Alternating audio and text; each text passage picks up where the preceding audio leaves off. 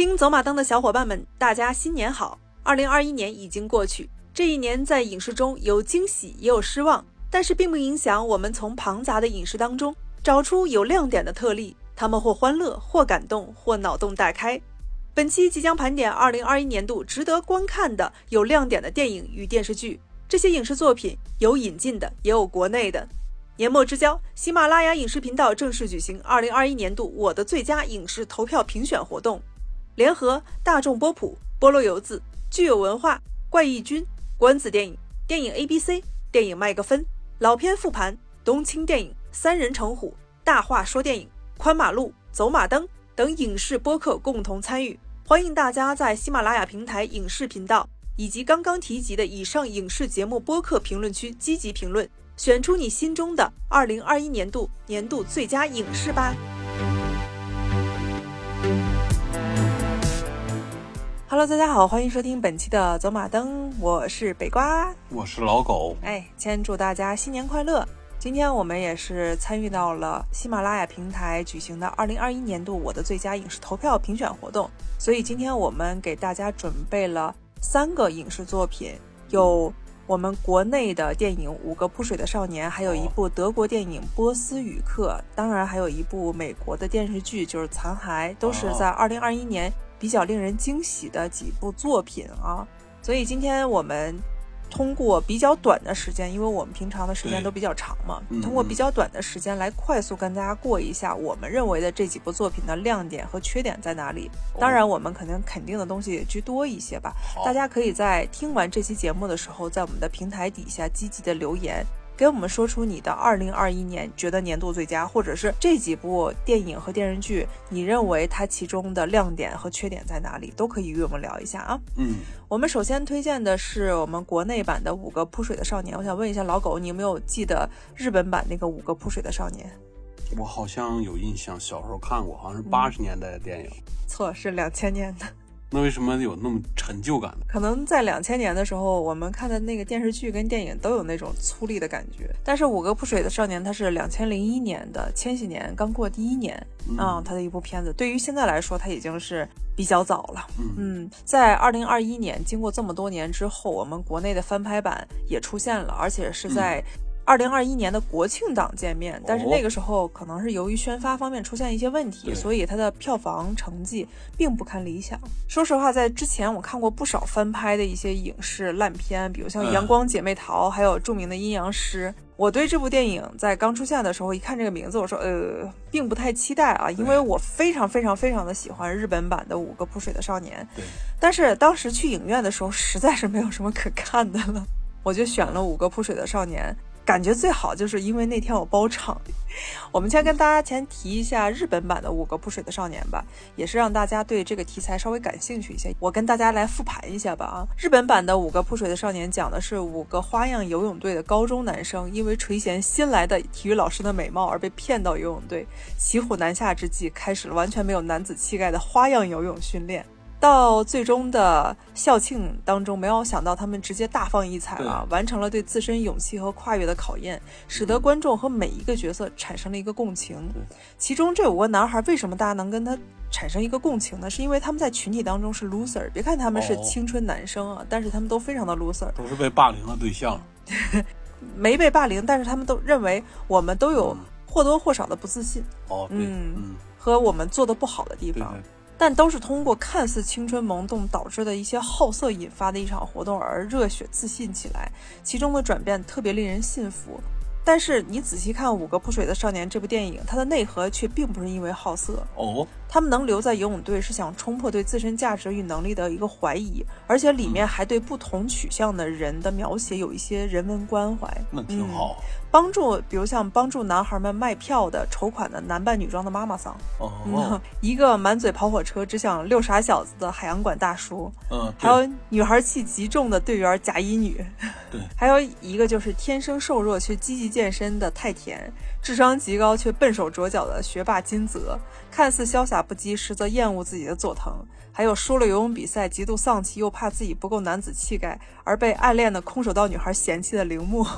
每个人都有毛病，每个人都不完美，但是每个人都能通过跳水找到自我，让观众看到真正青春片里的青春的无厘头和试错精神。因为在青春片里，我们能看到最宝贵的东西就是他们不断的在试错。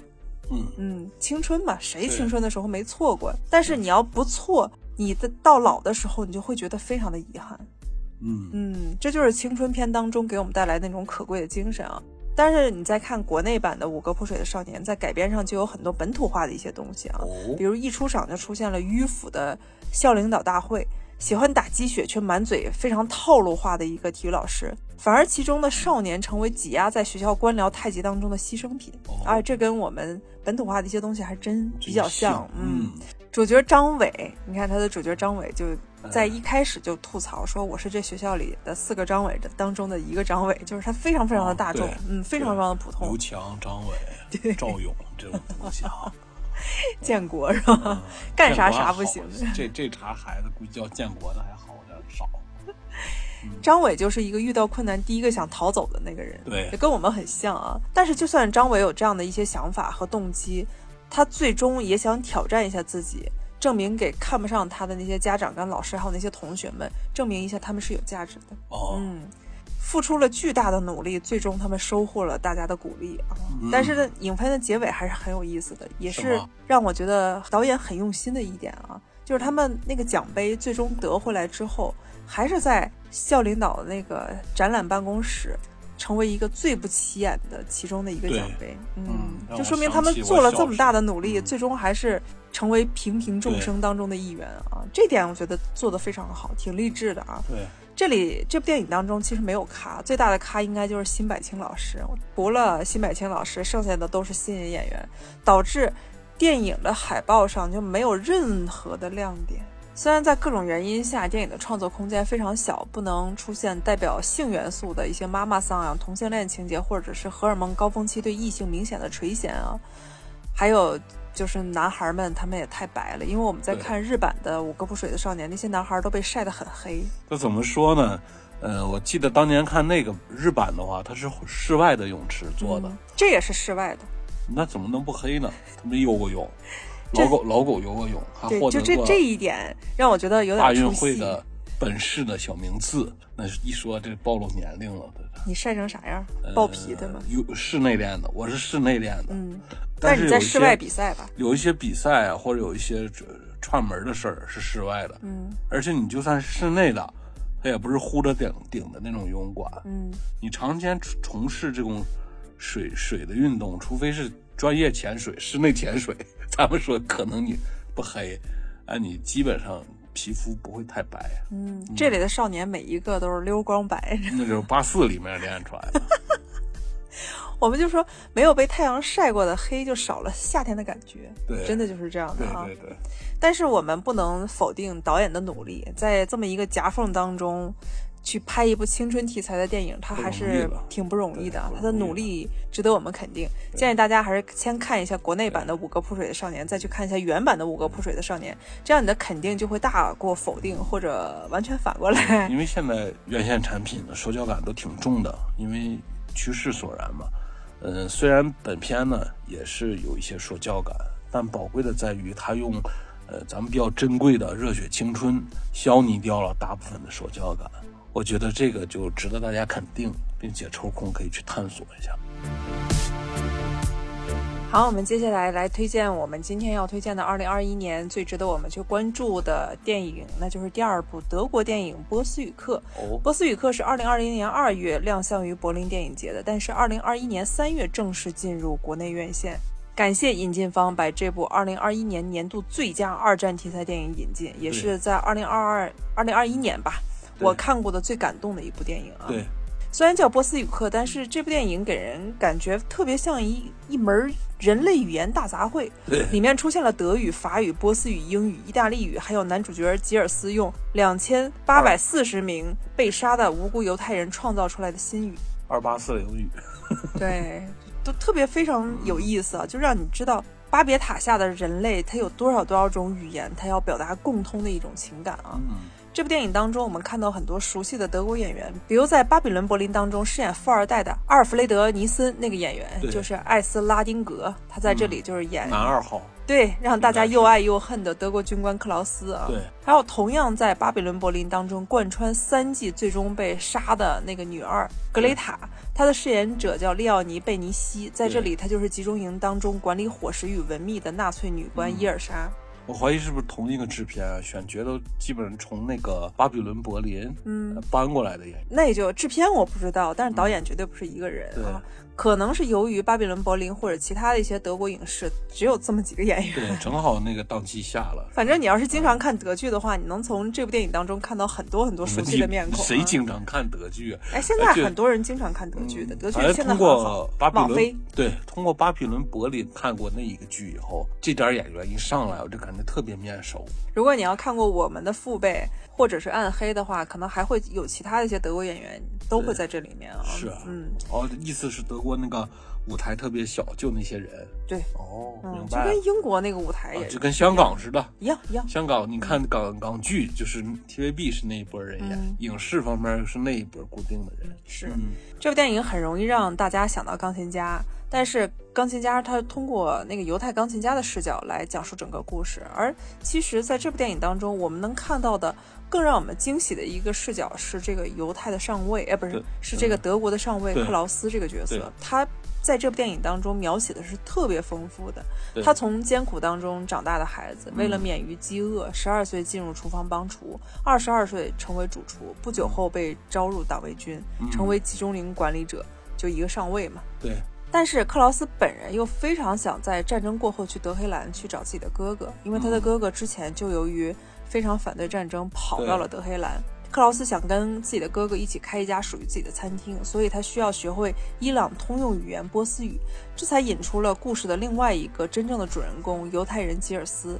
吉尔斯是因为半个面包换得一本犹波斯语书而捡回来一条命，谎称自己是波斯人，在集中营当中站立的生活。当然，吉尔斯绝对是一个语言天才啊，他记忆力嗯极为超群。大家如果看过这部片子的话，如果你正在面临高考，你觉得自己可能哪方面考不上，你一定要看一下波斯语课，特别励志。你是真正能看到这部电影当中一个人类在极端条件下挖掘自己大脑的极限，真的能挖掘到很深，因为它是通过真实事件改编的嘛。真厉害，这个，嗯嗯，他本身就能熟练切换德语、法语和英语，嗯能够在面对求知若渴的克劳斯时，硬生生的通过犹太同伴的名字编造出新的语言。之前还不能忘记那些单词，因为你如果忘记的话，很容易马上就丢掉自己的性命。在自己濒死当中，还能呢喃的创造出自己的波斯语，就是用他的自创的波斯语说：“妈妈，我想回，家。”二八四零波波斯语，是，太厉害了。嗯，就这一个举动，让克劳斯之前其实怀疑过他，最后打消了对他的怀疑，也能充满关怀的去帮助意大利籍犹太兄弟，在真正的波斯人、英国籍飞行员出现之后，穿帮危机再度靠近时，在关键时候捡回了一条命。看到无辜的飞行员和聋哑少年的哥哥为自己而死，他又心如死灰，从向生而求死，代替聋哑少年去赴死，最终又被克劳斯救回来，逃出升天。而克劳斯由于不会真正的波斯语，没有逃跑成功，就被抓获了。同《辛德勒的名单》与《钢琴家》一样，这是根据真实事件改编的电影，里面有不少值得我们反思的东西，包括被权力挤压的德国士兵，在森林里帮助吉尔吉尔斯的那个大叔，他就是一个非常厌恶纳粹主义的那个人。对嗯情感复杂的克劳斯，还有着有七情六欲却被战争牵着鼻子走的底层军官和士兵。对，克劳斯这个角色其实并不伟大，他就是有点像《辛德勒名单》里，不是辛德勒本人啊，是那个暗恋犹太女孩海伦的那个变态军官阿蒙高斯，对还有点像《钢琴家》里帮助钢琴师的那个德国军官威尔姆。虽然他们总能在最关键的时候散发出人性的光辉，拯救他人生命，但是他们的手上却沾满了鲜血。嗯，嗯，因为旁观，或者是自己也杀了人。对嗯，这就是人性的复杂嘛。对你不能说一个人他绝对坏，也不能说一个人他绝对好。对我们每一个人都在极端条件下，不可能让自己散发出完全的好和坏对。，嗯当时的纳粹，你看这个片儿里就感觉，就那样年轻的小小兵，嗯，德国兵，他被洗脑以后，他就觉得这个犹太人跟他不是一个种族的，是成为鸡贼卑贱的种族，嗯杀他们就跟那个屠耗子是一样的，所以他没有那个心理负担。这个男主角这个上尉克劳斯，他也是这样，但是他又通过他弄回来这个小俘虏，给他教二二八四零波斯语。哎，时间长了以后，他不当朋友了。嗯，那甚至没他不行。开始没他不行是一种利用方面的，让你教我波斯语。后面没他不行，是我活的你也得保证你活的。嗯，最后一个呃求生的关节是他逃跑的时候还把他带出来，在岔路口互相祝福，拜了个拜一下。我也，没想到他自己的命运是那么尴尬和惨。这就是他人性当中的那种跟他的囚犯产生了一种真正的友情，是在极端条件下挤压出来的真正的友情啊！但是他们都是手上沾满鲜血的人啊，就像吉尔斯对克劳斯说的，就说你虽然没有杀人，但是你却给那些杀人的人做食物供他们吃喝。对对对，这就是你是他们的共犯。对。这类反战题材的优秀电影，其实一直在警惕的世人，不要鼓吹任何一场战争。所有的战争都是不正义且不人道的。对，其实我们最该警惕的就是像希特勒这样强大的人，他出来的反人类的思维。对。因为某些人的个人私欲，大家一定要警惕，这是因为某些人的个人私欲而创造出的所谓的国家价值观对个人的一个荼毒，让底层的民众卷入战争的阴霾当中，让正义的声音没法发出来，让普通人开始丧失理智，仇视自己并不了解的人种、国家，鼓吹战争，鼓吹自身的优越性，比如像希特勒一直在提倡的雅利安人种说，对吧？让小孩从小就被洗脑，一种意识灌输到他的脑中，最终令每一个人都无法独善其身，被这一人的思维带入地狱当中啊！嗯，就算克劳斯这样的人，他向往自由和和平，也因为无法违抗上令而变成一个刽子手，最终他成为人的那种梦想就慢慢破灭了。对，嗯，这不能是怪他，是怪整个的那个群体。对，我说的是德国啊。而且这类的电影其实对我们最大的一个贡献，就是让平常的普通人也得到那种反思。我记得当时《钢琴家》在上映之后，我们买的是碟片嘛，嗯，当然那个时候没在国内上映。我在高中的时候看的这部片子，我是买的碟片。后来我记得在一个类似于校庆活动的一个前夕，嗯，我们一个班的几个比较嗨的孩子聚在一起。我记得当时有一个姓宋的女孩，非常的有魅力啊，但是这样的女孩又很让老师头疼，因为她过于的不羁，对，她过于的喜欢谈恋爱。嗯，在那个年代，老师很讨厌谈恋爱的情况下，她身边总会有两到三个男生在追随着她。那没办法，人家社交货币就是在这儿的。对，我们当时。其实我还觉得那女孩有点意思，有点意思，我并没有反感她啊。曾经同桌过我半个月呢。对，所以我们会经常聚在一起聊天呀什么的。我就记得在那一次，那个女孩就跟她旁边的那个男伴两个人一起看了一部电影，就是《钢琴家》，是那个男伴拉着她，偏要让她看的。他说：“哎呀，然后用很多我们土味的一些脏话，先骂了一通啊。然后突然他又陷入了一种。”贤者的沉思，你知道吗？这是我在平常完全没有想象到这个女孩能有那样的一个瞬间。她当时沉思了半天，然后眼睛望向了星空，他就说跟我说了一句：“他因为他知道我爱看电影，他说真惨啊，真惨啊，哎呀，真惨啊。”但是就这一点，我就能知道这样的电影对这个世界它是有巨大的贡献的。就算像那样的姑娘，在老师眼中完全不学无术的那样的姑娘。她也能从这样电影当中得到一种反思，她也能产生人性的当中那种共鸣。看他们这就是有价值作品的劲儿多大啊！是，你看，在看这类作品的时候，我们身为观众总会疑惑，当年那些纳粹的士兵如何在夺取他人生命的时候如此的麻木呢？对，我在这里一定要推荐二零零九年引进的一本法语小说《复仇女神》，这也是。极度让我引起数次生理不适的一部小说，但是太厚了，那本小说一寸厚呢。它的作者是乔纳森·利特尔，我一定要给大家念一下这部小说当中我备注的那么一段啊，大家可能就会明白。来整个活儿，对，这里面他讲的是他们先在乌克兰基辅进行了一场纳粹的屠杀啊。当时他写了这么一段啊，因为主角还没有完全开始真正拿起枪来屠杀，他还是有一些不适。他说。孩子们也跟成年人一样，死死地抓住生命的一线希望；另一些人则相反，惊吓之下，他们一声不吭就瘫倒了，眼睛还一眨一眨的。士兵们一队过去，一队再来，他们连续开枪，几乎没有停顿。而我，我已经吓晕了，我根本不知道该做什么。他的领导走过来，到我的身边，摇了摇我的胳膊，说：“二级突击中队长。”他用手枪对准了尸体，说：“赶快了结受伤者的生命。”我拔出了枪，走向一队人，一个很年轻的男子正在痛苦地哼哼着。我把手枪对准他的脑袋，扣下了扳机，但是没有打响。原来我忘记了打开保险盖儿。之后，他们又带上了一对犹太人来到我的身边。我的目光遇上了一个漂亮的年轻姑娘，她几乎赤身裸体，却举止优雅，神色平静。她的眼睛里充满了一种巨大的忧伤。我赶紧走开。当我返回时，她仰面躺着，依然还没有死。一颗子弹穿透了她的胸膛，她已经奄奄一息，漂亮的嘴唇在颤动，似乎想说出一个词。那双大眼睛死死地盯着我，那么吃惊，那么疑惑，受伤鸟儿的眼睛，那道目光射中了我的心，抛开了我的肚子，让一股木屑之浪潮涌出。我是一个普通的玩具娃娃，什么都没有感觉到。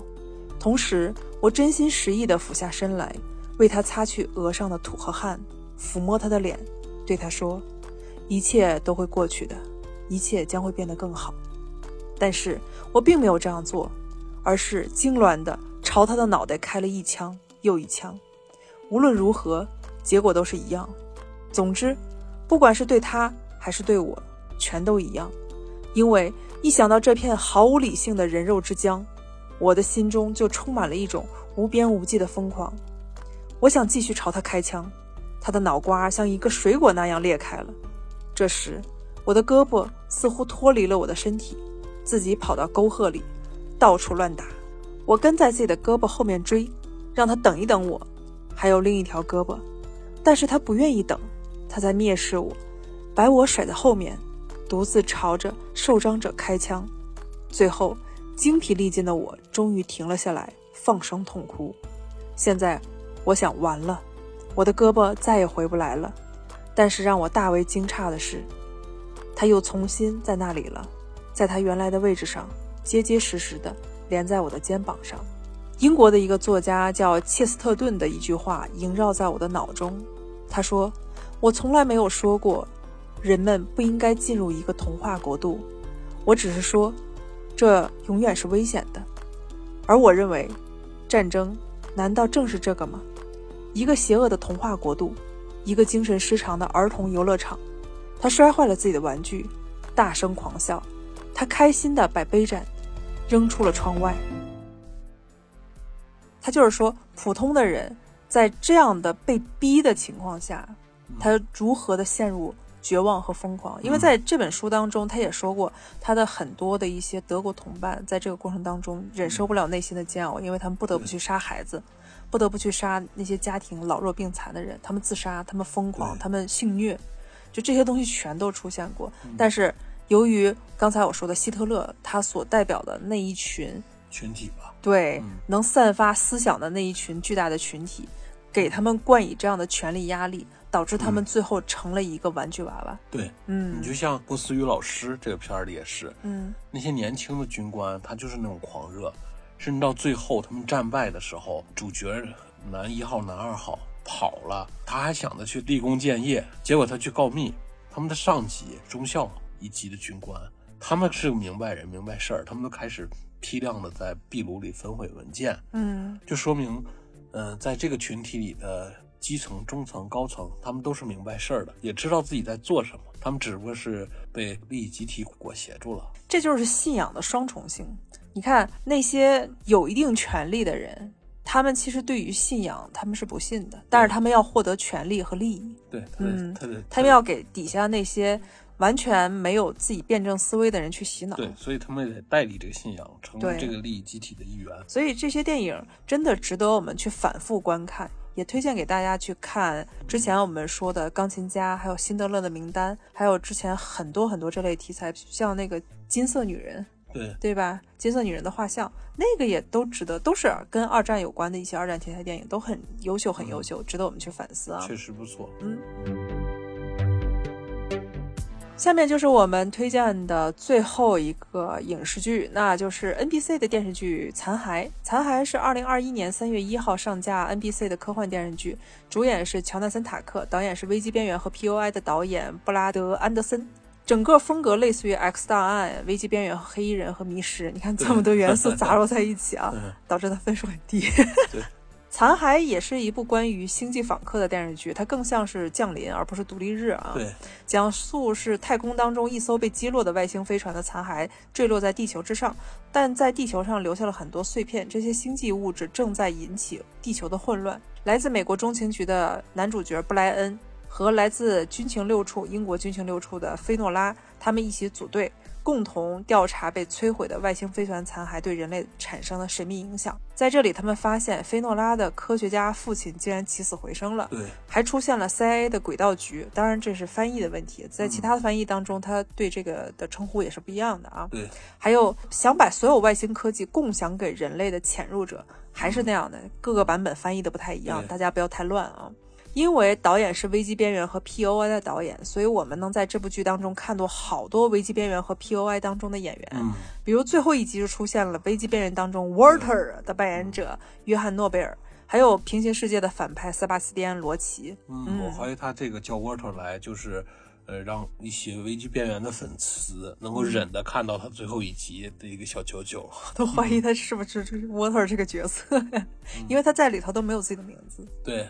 而且是在最后一集出现，对他整个形象很 water 哎，嗯，对他就没办法了，他只能借一个 IP 过来来挽挽救下自己的场子。嗯，还有就是在 POI 当中出现过一集扮演黑道处刑人的乔纳森塔克，现在就是我们的男主角了啊。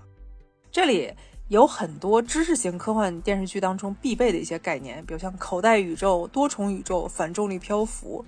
如果说危机边缘只是着眼于地球生活故事的话，那这部剧就是有点危机边缘内核，差点走向太空的一个故事。对，它差那么一点点啊。这个片子里开始它是，呃，外星的飞船被击落。嗯。呃，关键在这儿，就是当时这个片子里我也忘了第一集有没有交代，就是它被谁击落了。没。啊，这就很危险了。对。其实这个东西就特别有血头，就好比说一个家庭一家人进来一伙强盗。嗯。在这里面掠夺、消灭，呃，这家人。如果你是一个耗一窝耗子的话，都能感觉到异常。嗯，那就说明给地球人的感觉连耗子都不是，可能是螨虫，枕头上的螨虫。对外面的那种的大的波动，对对对，这个枕头上的螨虫来说。嗯，浑然不知，这个是最吓人的地方。是，而且这也是欧美的观众觉得最觉得无厘头的地方啊，因为我们在看《超时空接触》和其他一些科幻剧，比如像《独立日》，它也在说明，因为它是但凡有一些第三类接触。对，地球上的人都会出现巨大的异动，都会恐慌或者暴动，或者是政府出现的一些掩盖或者其他一些政府行为，对。吧？但在这里，大家都是平常心，在近地轨道，哎，不是近地轨道，反太空离近地球的轨道上进行的一个空战，被消灭的一个外星飞船。对，这么大事儿，地球人平常心，不可能，那雷达什么都白做了，都太 太空中。嗯，天那都可以造成天体现象式的那种的机会了。嗯，因为地球上看就像巨大的流星雨过来似的。嗯，他如果把这些东西加进去的话，那这部剧肯定它的分数就不至于这么低居然没观测到，就感觉就把地球人写成螨虫了，连耗子都不是。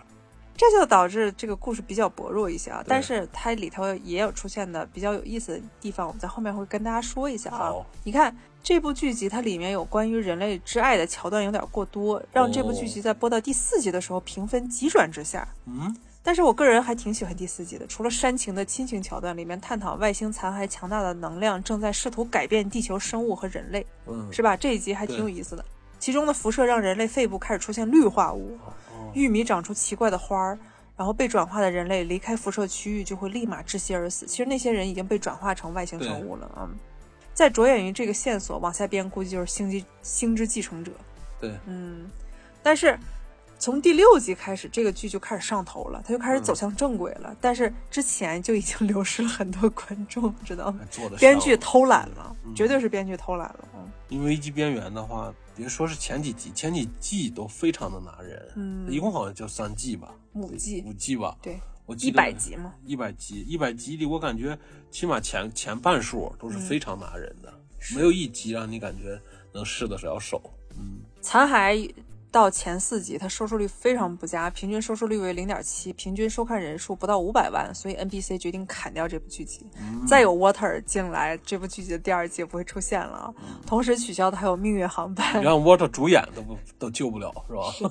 编剧太重要了。嗯，我们抛开政治正确，比如有一个非洲裔的主角，不拉不拉不拉这些东西啊，这部剧还有值得肯定的一些东西，比如像它的摄影和特效并不五毛。对，因为在二零二一年，我看过很多很多的科幻剧集，嗯我喜好科幻剧集吧，像新出的《拉布雷亚》和《入侵》嗯还有评分杀疯了的新版《四四零零 》非洲版四四零零是吗？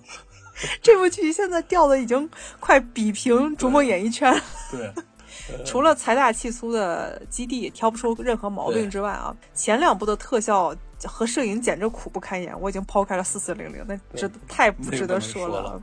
你看，像拉布雷亚里出现那个剑齿虎那个桥段，我说妈呀，从来没有见过这么五毛特效。因为以前我们认为美剧的特效都非常好嘛啊，，好歹花点钱。对我仿佛在看杨洋版的《盗墓笔记》啊。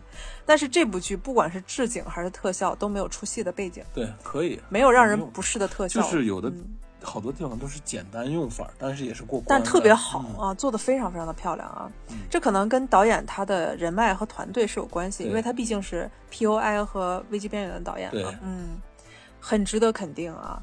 还有评分很低，就是这部剧里它没有太多的科幻亮点，导演就把之前危机边缘里的一些梗全都用进来了。制片成本决定的，有一些嗯科幻亮点想表现的话，钱不做主。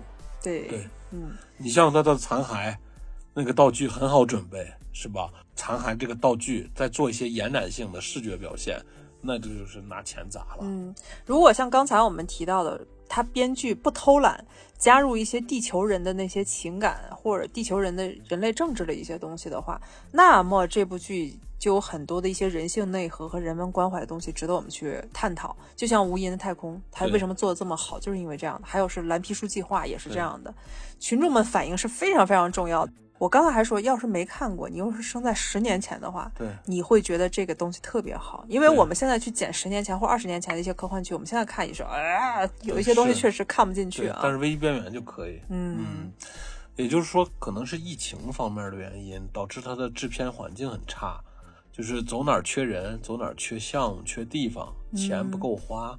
它从第六集开始，它整个的线路就开始很有脉络了，而且在最后一集的时候给你挖了一个巨大的坑，让你期待第二季，结果第二季没了。由于他之前那个坑没挖好，你知道吧？关键是男女主角在合作的时候，其实男女主角我们不得不说，这两个人演的很好，很好而且他们长相方面也很性感，也很漂亮，但这两个人就是没有化学反应。不搭调，你就不像你看的奥利维亚和波呃 Peter Peter 似的，嗯你感觉这两个人就是天生的 CP。嗯，完了，你看他俩无论是斗嘴也好，还是互相的为彼此牺牲也好，合作也好，那感觉特别拿人。嗯这个这个方面的角色塑造方面，这个剧选角可能是也是受成本受限吧，估计。但是这两个男女主角他们还是挺成功的，在整个美剧圈，尤其是男主角乔纳森·塔克，嗯他是一个童星出身。你想，他之前演过《美国众神》哦然后演过 POI，咖位还挺重。对他咖位挺大的，而且他确实演的挺好的，他整个的脸挺出戏的，嗯，就是跟女主角搭配在一起。女主角又演过 Doctor Who，就是神秘博士嘛，哦。嗯，都是挺专业的演员，就是两个人站在一起，嗯，差那么点儿东西嗯啊。感，觉就像同事，一点别的想法不会有，让人。是嗯。让大家对这个东西没有任何的期待，不像 X 档案，从 X 档案从第一季到第九季，其实男女主角都没有走在一起，对，但是观众就认为他们的 CP 感极强，就想期待他们哪一天走在一起，拉个手，就拉个手都能让大家兴奋起来，但都没有拉手，就这样的能牵动大家九季啊。对，就跟奥利维尔和 Peter 似的。嗯，如果你近期没有科幻剧可以追，你又是一个科幻迷的话，又被拉布雷亚和命运航班或者四四零零给雷疯了的话，我推荐看这部《残骸》。虽然它的评分是六点五分，但是值得我们去看一下。嗯把十三集看完，你还是能获取到一些东西的啊。嗯，对，比如像我刚才说的，二零二一年啊，它是最后一个 值得我们去看的剧集了啊。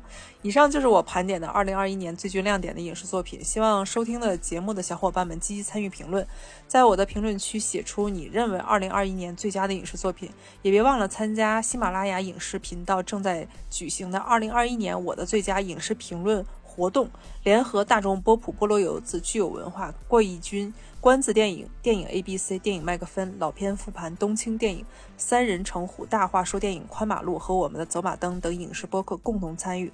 欢迎大家在喜马拉雅平台影视频道把刚才我们的那些东西评论出来啊！刚刚提及的影视作品，选出你的二零二一年年度最佳影视吧。对，所以今天节目就是这样，我们下期同一时间再见，各位，拜拜。各位，拜拜，新年快乐。